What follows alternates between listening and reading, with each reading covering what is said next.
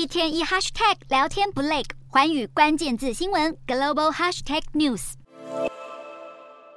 花园城市新加坡地狭人稠，房价贵。还记得新国政府四月二十六号突如其来的打房政策吗？怎么做？就是把外国人还有外资买房的印花税从百分之三十呢调涨一倍到百分之六十。那如果你是家族企业或是信托基金要买房，税额更高，要到百分之六十五。当局之所以下手这么重来打房，当然是因为新冠疫情后大量的外资哦是涌入新加坡置产，尤其是被极端风控手段。吓到的中国富豪们热钱涌入，导致当地的房市不断的推高。那有些刚需买房的人呢，当然就叫苦连天了嘛。所以才会有当局政府呢，针对外资出重拳打房的政策。不过这样做真的有效吗？政策的效果要体现出来，势必是需要一些时间的。不过从目前拿到的数据来看呢，政府撒的这泼冷水哦，似乎是无法浇熄火热的房市。因为新加坡四月份的房屋销售量啊，创下了七个月以来的新高，私人公寓。的购买量增加到了八百八十七间，对比前一个月啊，这个增幅达到了百分之八十，非常的恐怖。当然，这也可能是跟一些人提前收到了这个印花税的风声，所以赶在政策上路前抢搭末班车的效应。彭博社就报道了，新加坡最大的房地产平台 Property Guru 就指出呢，加重税额打房的措施，虽然短时间内会让买家的暂时观望心态变得比较浓厚，不过措施对于价格在一百八十万新元到四百万新元，也就是台币大概四千万到九千万这个区间的豪宅市场影响是并不明显的，所以代表顶峰客群呢会买还是会买，这个印花税调升他们也没在怕。平台举例了一个可以卖两百七十五间公寓的建案，叫做 Boson by the Park，它在政府暴力打房措施推出的两天后开卖，但第一天仍然是卖出了百分之七十五的销量，你就知道了，大家仍然是抢房无极限。所以我觉得新加坡政府可能。能收到全盘的市场反应回馈之后呢，如果觉得印花税涨到百分之六十都抑制不住外资的买盘，那么继续调升绝对是大概率会发生的事情了。而除了买房这条路呢，新加坡的公共住宅制度啊，同样做得不错，但也面临了租金飙涨的问题。主要原因跟买盘一样，都是租赁市场长期也是被外国人主导。疫情消退了，国际人才都回到了新加坡就业，那租赁市场当然就供不应求了。政府发展局呢，只能继续盖这个公。共宅到了二零二三年，大约会有四万间的公宅跟私宅落成，达到近五年来的新高。到了二零二五年，又会有六万套的房屋来完工，填补这个居住需求。毕竟新加坡地方就这么大，又广纳全球人才，汰弱换强、精英聚集的人力政策呢，只会让租房还有买房的门槛越来越高。